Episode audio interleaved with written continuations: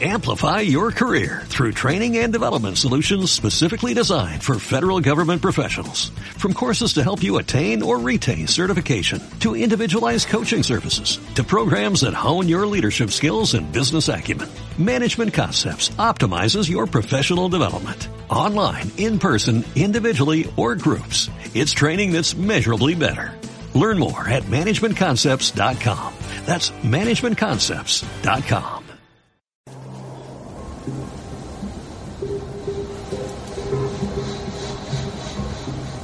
Capilla del Monte, provincia de Córdoba, Argentina.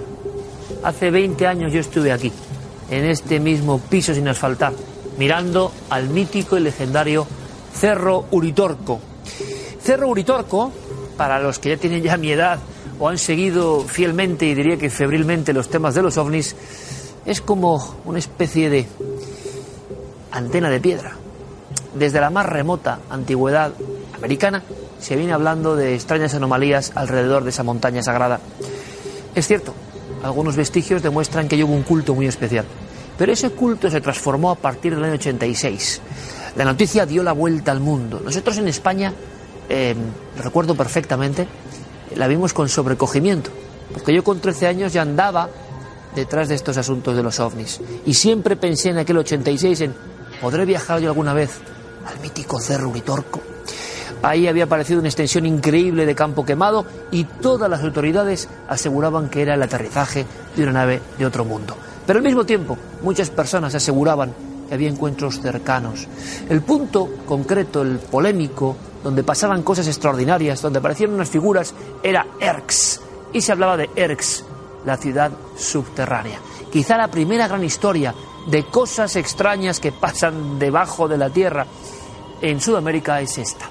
Empezó a llegar gente de todo el planeta. Y ahora mismo me estoy viendo, hace 20 años, subiendo con otros compañeros. Uno de ellos va a estar aquí. En la noche, escarpada, llovía y yo quería ver esas luces del Cerro Uritorco. La verdad es que el lugar era impresionante. Pero cuánto había de mito, cuánto de verdad, cuánto de manipulación, cuánto de truco, cuánto sigue vivo. Capilla del Monte es nuestro siguiente objetivo. Y lo hacemos porque además ha surgido un ensayo que en América tendrá su eco, que es una revisión crítica, porque en esta historia de aparecidos, ciudades subterráneas, extraños emisarios, mensajes del cosmos y una montaña, también hay crímenes, sangre, violencia, muchas cosas. Vamos a empezar a ordenarlas. Viajen conmigo, Capilla del Monte.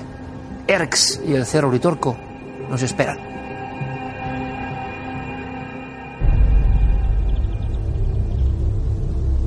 En 1986, la vida de una parte de la población de Capilla del Monte, en la provincia argentina de Córdoba, se vio alterada por una noticia espectacular. El descenso de un ovni en el Cerro Pajarillo, cercano a dos montañas sagradas de los antiguos habitantes de la región, el Cerro Uritorco y los Terrones. En la madrugada de un día de verano apareció una enorme quemazón redondeada en los faldeos de este cerro pajarillo. Y lo que es muy extraño, inmediatamente al día siguiente se apersonó el alcalde de la ciudad con su secretario de gobierno, que a la sazón era también secretario de turismo, y labraron un acta e hicieron una conferencia de prensa, diríamos, una declaración oficial, diciendo que eso era la marca de aterrizaje de un objeto volador no identificado. Pero había una historia en esa zona que había empezado tres años antes, pero en sordina, sin que nadie se enterara. En 1983, un personaje misterioso, que luego se volvería emblemático porque hoy es por todos conocido en esa zona, llamado Ángel Cristo Acoglanis, a partir de principios de 1983, marzo-abril, empezó a acceder de noche a un paraje, a este paraje que hemos mencionado en la ladera norte del Uritorco, Los Terrones. Empezó a acceder a este lugar entonces luego de la bajada del sol en compañía de mm, su esposa, de una amiga, más adelante de otras personas y empezó a realizar ceremonias, invocaciones. Empezó a gritar y a cantar en un idioma desconocido en el medio de la, noche, en el medio de la oscuridad, mirando hacia el valle. Ante estos cantos y estos ademanes y estos gritos y esto que él llamaba mantras, aparecían luces, primero pequeñas, pocas y a la lejanía, y luego más cercanas y en movimiento y que parecían responder de alguna manera al llamado de este Acoglanis. En su versión se trataban de no solamente de vehículos extraterrestres o intraterrestres, sino en ocasiones de seres de luz, seres cósmicos, que no tenían una entidad física como el cuerpo que habitamos nosotros, y que todo ello se derivaba de la existencia, a cierta distancia del Uritorco, de una ciudad que era al mismo tiempo interdimensional e intraterrena, y que él llamaba Erx. A partir de 1986, el nombre Erx, hasta entonces usado en secreto por un pequeño número de seguidores de Acoglanis, se hizo conocido del público pero el místico siguió haciendo sus ceremonias muy discretamente. Acoglanis configuró en torno a, a su doctrina de Erx una suerte de protoculto o cuasi religión que él de hecho quería institucionalizar. De hecho había comprado inmuebles para tener, eh, digamos, un espacio eh, formal donde tener discípulos y transmitir su doctrina.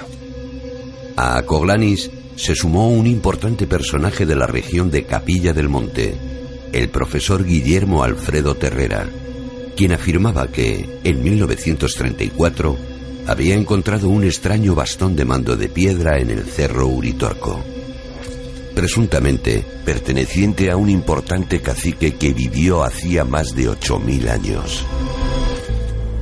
Guillermo Alfredo Terrera, personaje muy especial, muy particular, un profesor cordobés, cuando digo cordobés me refiero nuevamente a la Córdoba de Argentina, no a la Córdoba de España, abogado, doctor en Derecho y Ciencias Sociales, diplomado como profesor universitario y como investigador universitario, autor de numerosos libros de máximo interés sobre antropología, sociología, etnografía, titular de varias cátedras.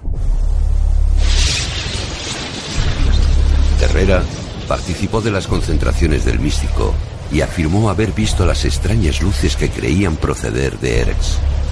Pero el acercamiento del profesor universitario a Coglanis no duró mucho y enseguida surgió otro esoterista que se aliaría al místico de origen griego para refrendar y divulgar sus teorías de la existencia de un mundo subterráneo bajo aquel territorio montañoso.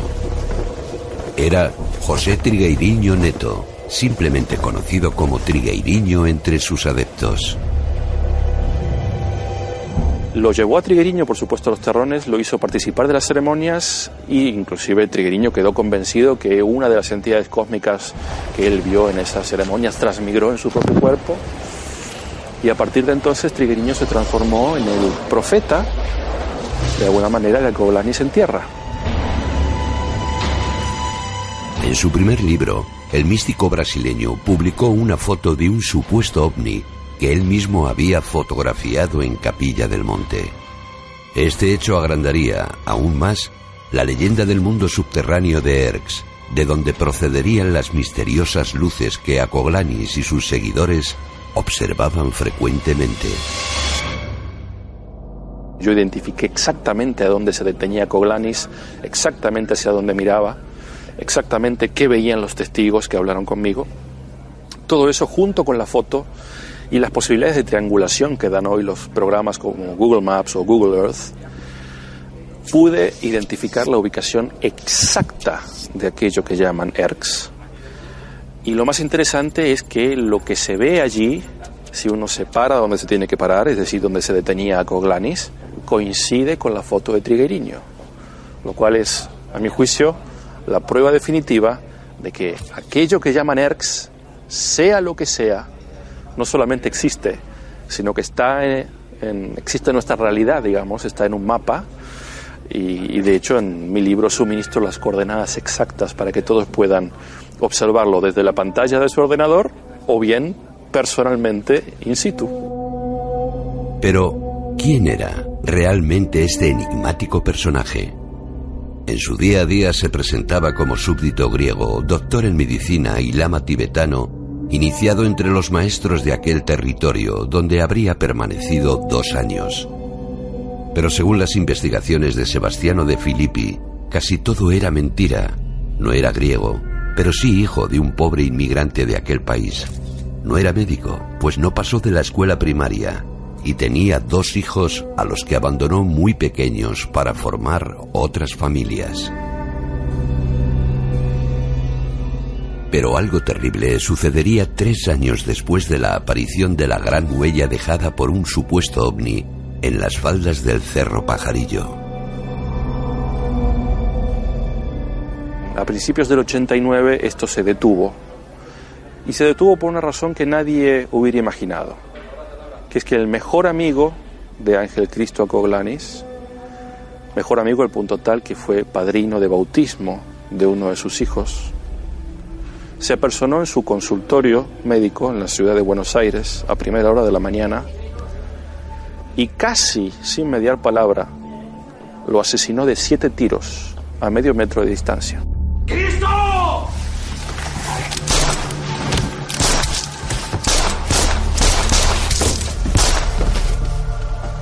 lo cual cruzó la calle, se entregó a la comisaría y le dijo a la policía, a los brujos hay que matarlos a todos. Yo acabo de matar a uno y me siento muy aliviado. La muerte violenta de Cristo Acoglanis truncó todos sus proyectos místicos. Pese a todas sus mentiras, nos preguntamos, ¿había algo de verdad en las apariciones de luces en Capilla del Monte y su relación con Erx?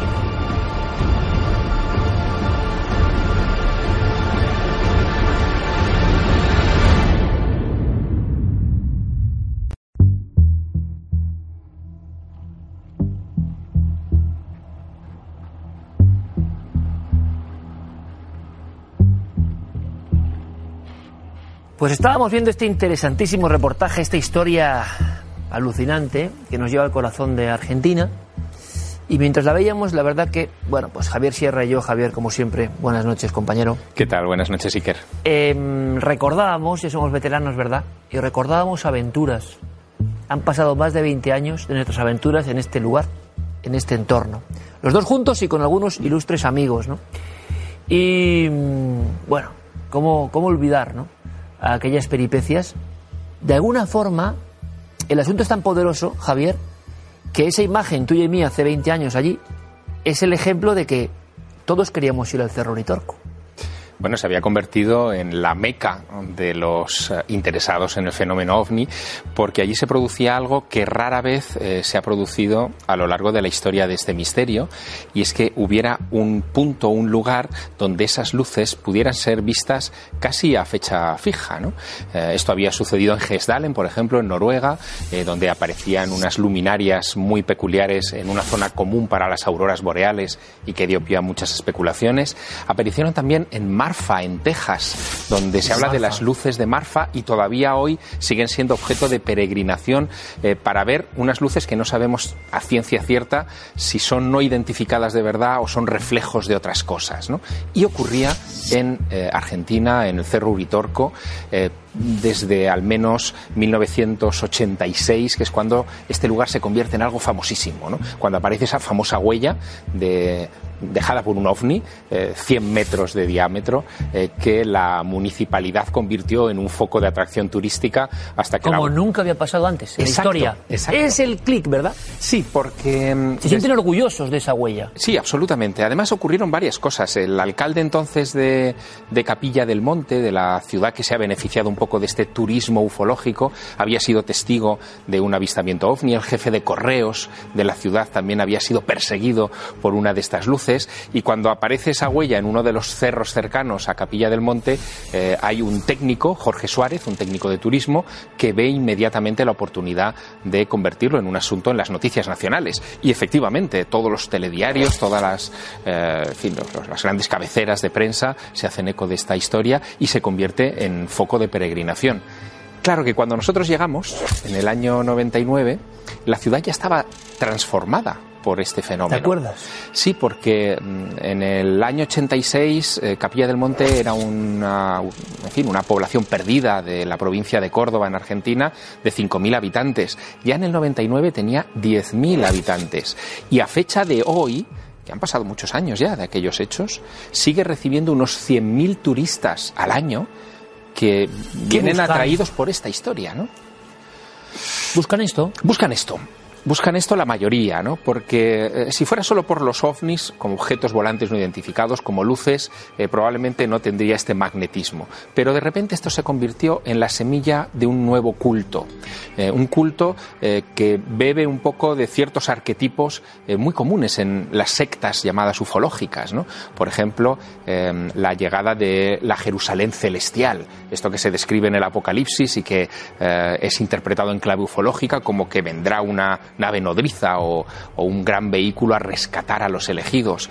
La preocupación que tienen muchos de estos contactados, también los que viajan a Capilla del Monte desde hace tantas décadas, por el cambio climático. Este no es un discurso nuevo. Es un Eh, qué discurso- bueno es eso, Javier. Es un discurso que lleva años instalado en estas comunidades. ¿no? Oye, esto que dices ahora puede sorprender porque estamos, venga, a escuchar cosas del cambio climático y como en otros muchos temas se lleva avanzadilla en un ecologismo apocalíptico, se puede decir. Sí, sí, absolutamente Es en los movimientos apocalíptico. contac- contactiles o contactistas de diferentes partes de- del planeta. En España hubo algunos muy fuertes, em, desde los años 70 sobre todo, y el mensaje de los supuestos guías del cosmos, pongan ahí lo que ustedes quieran, siempre era un mensaje de miedo a lo nuclear, devastación del planeta, pero con el tiempo va habiendo un protoecologismo radical también. Sí, sí, es que el, fenómeno ovni surge, no hay que perderlo nunca de vista, eh, cuando eh, estamos viviendo las postrimerías de los lanzamientos de las bombas de Hiroshima y Nagasaki. Los primeros mensajeros cósmicos que llegan a la Tierra, según estos contactados, eh, vienen a advertirnos de que no debe haber más proliferación nuclear si no nos queremos cargar la Tierra y... mm, alterar el equilibrio del universo. Y eso, con el correr de las décadas, se fue convirtiendo en el, germen de un movimiento casi ecológico. ¿no? ¿Qué ocurre? Que aquí, detrás de esto, hay también un credo, eh, yo diría que mesiánico, eh, hay una adoración a una serie de líderes que son los que arrastrarán a estas masas de gente hasta, hasta el Uritorco para ver la ciudad de Erx. ¿Qué es la ciudad de Erx? Bueno, la ciudad de Erx es algo así como el lugar donde vamos a podernos refugiar o los elegidos van a poder refugiarse esa catástrofe. Es una ciudad etérea en un plano que no es de esta dimensión, eso es lo que dicen, eh, digamos, los que propugnan esta historia, pero que ocasionalmente se puede ver.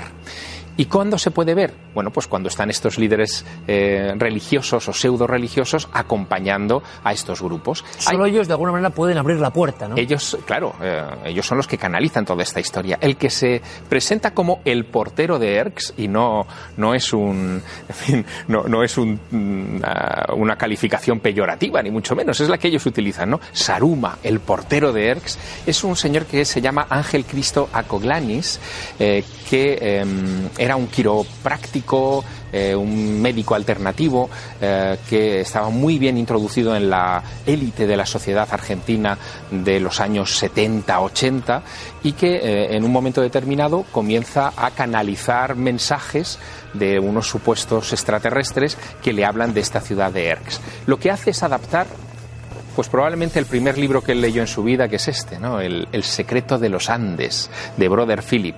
Es un libro de los años 50, escrito eh, por... pues, Aquí es un seudónimo, obviamente. El seudónimo de Brother Philip es George Hume Williamson, que era uno de los discípulos de George Adamski, uno de los primeros contactados de la era moderna, y que está imbricado de toda esta historia de la hermandad blanca, eh, una especie de élite mundial extraterrestre que controla el mundo desde ciertos lugares a los que se puede acceder por puertas interdimensionales. Todo ese discurso lo hereda a Cogleanis, lo adapta al territorio del Cerro Uritorco y encuentra una planicie a la que puede subir ah, fin, prácticamente eh, todos los días y desde allí observa unas luces en el horizonte que él dice que son la ciudad de Erx. La cuestión es, ¿lo son? Son de una ciudad extraterrestre. Bueno, se han hecho muchas investigaciones a ese respecto y parece que todo esto empieza a tener ya una explicación bastante mundana, Icar. Ahora lo comentamos. Eh, buscan la ciudad de Erx. Seguramente muchas personas, esto es muy conocido en, América del Sur sobre todo, están eh, dándose cuenta de que existe un fenómeno casi propio de encuentros en la tercera fase, la famosa película. Eh, otro de los personajes que rondan por esta especie de crónica Sí, blanca por un lado y muy negra por otro, porque vemos que hay crímenes, vemos que hay, en fin, todo lo escabroso que a veces tienen estos movimientos, Javier. Pero fíjate, me ha impresionado volver a... Tú has vuelto en tu biblioteca a sacar, a desempolvar, eso es lo bonito de estos temas, algunos libros y yo he sacado otros, eh, de la misma editorial, por cierto, claro, porque en esa parte de América fue fundamental. Kier eh, decía así, un hombre llamado, o que firmaba con el seudónimo de Trigueiriño, que sería otro de los interpretadores de todo esto, pero está bien contado, ¿eh? Imagínense, en esta época las personas leían cosas como a la hora del crepúsculo nos encaminamos hacia el valle de Erx, área de contacto con visitantes cósmicos, que hace millones de años frecuentan la Tierra. Íbamos en automóvil por los caminos de la provincia de Córdoba, en la Argentina, rumbo a aquella región montañosa que otrora fuera fondo del océano. Iba contando cómo em, es muy habitual que existan algunas luminarias que marcan un punto y dice, según sabemos, muchos de los puntos brillantes que existen en la conocida bóveda celeste no son estrellas ni planetas, sino naves desempeñando sus tareas. Aquí toda una filosofía que arrastrará a miles de personas con cosas positivas y otras no tanto. Incluso yo recuerdo, había muchas familias, tú recordarás Javier, que incluso veniendo de Europa del Este antigua Yugoslavia, habían adquirido haciendas, pequeñas casas o más grandes, cerca del Uritorco para contemplar lo que iba a ocurrir, que es un fenómeno que en el fondo ocurre en Garabandal y en muchos sitios de la profecía. Solo los que estén aquí, los que comprendan el misterio y los que sean puros de alma, clave, podrán salvarse. En el fondo es un arca, ¿no? Es un concepto que viene de muy antiguo y que, como tú dices, arrastra a mucha gente algunos no quieren saber tampoco la verdad, están dispuestos a ir hasta el final, a por esa ciudad de Erx. Bueno, Trigueriño, que se convirtió en un autor muy prolífico, eh, llegó a publicar cinco de esos libros al año, eh, tiene 81 obras en su haber y él falleció hace poco más de un año. ¿no? Eh, Trigueriño se convirtió en el heredero de una tradición milenarista dentro del fenómeno del contactismo, porque en ese ambiente de este Brother Philip y del secreto de los Andes ya surgieron algunos grupos como Marion Dorothy Martin, una, una señora que había pronosticado la llegada del fin del mundo, la llegada de una arca voladora, de, una nave salvadora eh, a Chicago que salvaría a unos cuantos elegidos y que produjo una decepción enorme entre sus seguidores porque ese fin del mundo eh, no, se, no se materializó. Pero ahí se produce algo que también se está eh, viendo ahora entre los seguidores de Trigueriño, que no dejaba de ser un seguidor de Acoglianis, eh, en fin, toda esa, esa urdimbre. ¿no? Lo que se está produciendo es que ha fallado esa profecía milenarista de alguna manera, no, se han manifestado los hermanos mayores para salvarnos definitivamente, y sus creyentes, que vivían algunos en comunidades, por ejemplo en Brasil, eh, se han polarizado. Están los que eh, se decepcionaron brutalmente con el fracaso de la profecía, o los que se han fanatizado todavía más. El fenómeno de cuando falla la profecía. Cuando falla la profecía. Eh, la tesis se hizo sobre Marion Dorothy Martin, ¿no? la tesis de este, de este trabajo. ¿Qué pasa cuando un maestro te cuenta algo y no se cumple? Efectivamente. Bueno, pues esto es lo que ocurre en, en, este entorno de ERCS. Eh, y sobre todo, fíjate, Triguiriño se vio ante una paradoja muy singular y es que a medida que iban avanzando eh, los análisis, por ejemplo, de las fotografías de esa ciudad de ERCS, que se ven en el horizonte, infinidad de luces, eh, que, parecen más un aeropuerto que otra cosa, eh, a medida que iban avanzando los análisis de esas fotos y se veía que eran más mundanas que otra cosa, el propio Tigueriño fue ocultándolas de sus libros, fue apartándolas, eh, centrándose solamente en el mensaje más incomprobable, en el mensaje espiritual. Y es curioso porque ahora sabemos muchas cosas de estas luces. Eh, por ejemplo, estudiando las luces de Marfa que te mencionaba antes en Texas, que también son objeto de estudio por universidades americanas desde hace años, se sabe que em, muchas de esas luces, el 99% de esas luces, son reflejos de luces humanas, de vehículos, postes de luz, luces de núcleos urbanos, que pueden llegar a proyectarse en atmósferas claras hasta a 32 kilómetros de distancia y que por la situación de luz, sombra de esos lugares, estamos hablando en este caso de, Texas, de la Texas profunda, uno no sabe si están en el cielo o están en el suelo. De, de espejismo, de, alguna Manera, ¿no? Bueno, pues en el caso de Erx, la fuente de esas luces parece ser una colonia que se llama eh, Cruz del Eje, que está a 31 kilómetros de donde eh, se veía y que eh, pertenece a un centro penitenciario y a un área costera que se refleja claramente en esas luces. Se han hecho ya varios estudios comparativos. ¿Creen que es el punto que explica esto? Claro, pero ¿qué importa?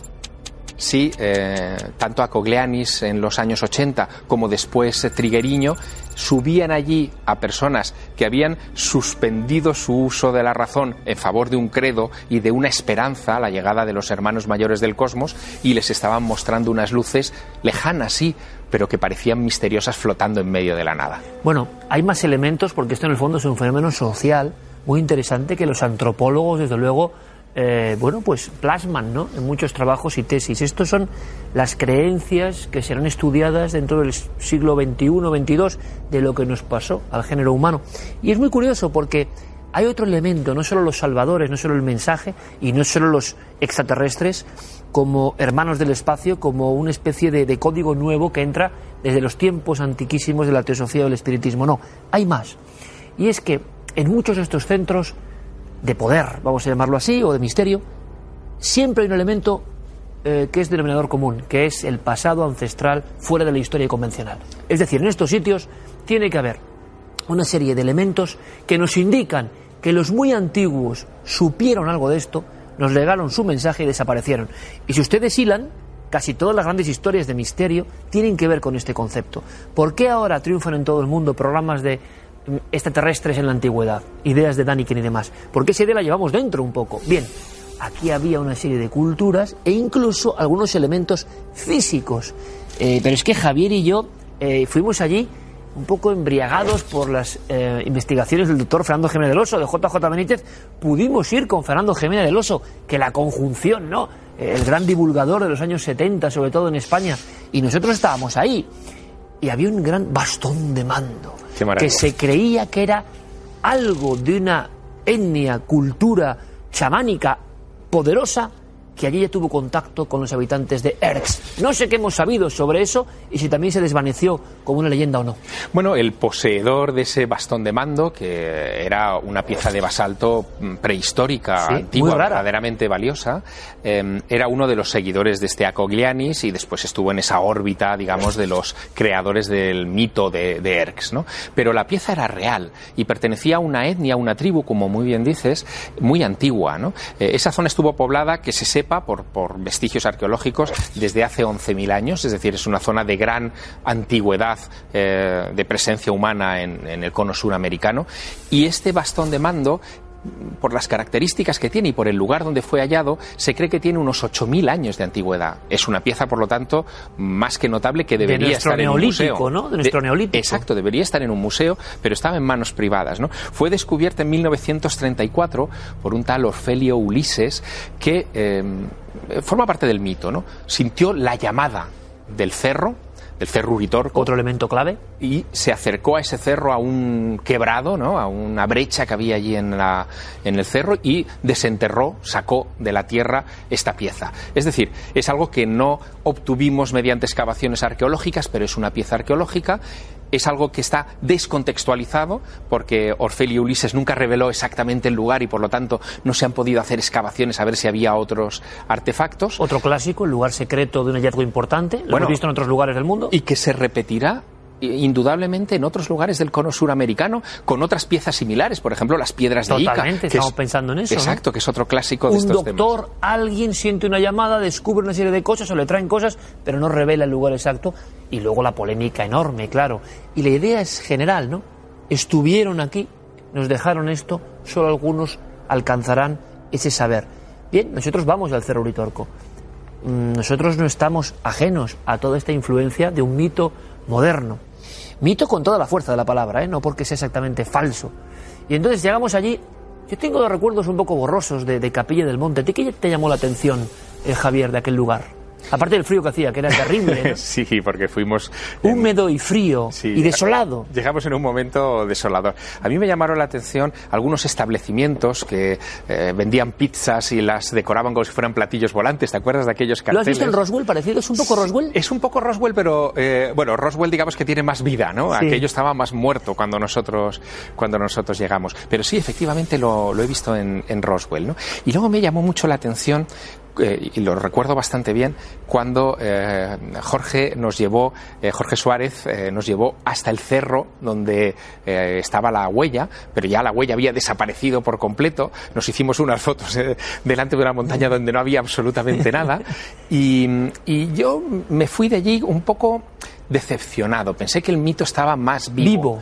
vivo pero es que mm, yo creo que no lo tocamos bien. Eh, lo tocamos por el lado de los ufólogos. Claro, claro. Y lo debimos haber tocado por el lado de los creyentes. Exacto. Que no son la misma cosa, aunque a veces desde ciertas tribunas escépticas se quiera mezclar y se quiera confundir. No es lo mismo el que investiga que el que debería ser objeto de estudio, en este caso por parte de sociólogos y antropólogos. ¿Te acuerdas eh, por la noche con otros compañeros de México y demás subiendo al cerro? Qué, emocionante era, porque empezaba a llover, si no recuerdo mal. Así es. El lugar era impactante por, por todo que teníamos, ¿no? De, de, mito de casi antena, ¿no? Teníamos el Valle del Silencio, teníamos Nazca, teníamos Sica, teníamos esto, es decir, eran los lugares casi aeródromo, ¿no?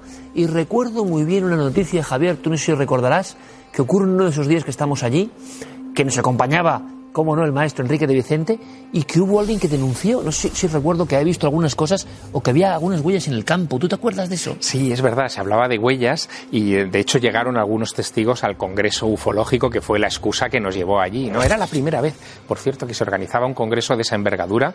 Había gente de Chile, de México, estábamos nosotros en representación de España, por supuesto argentinos.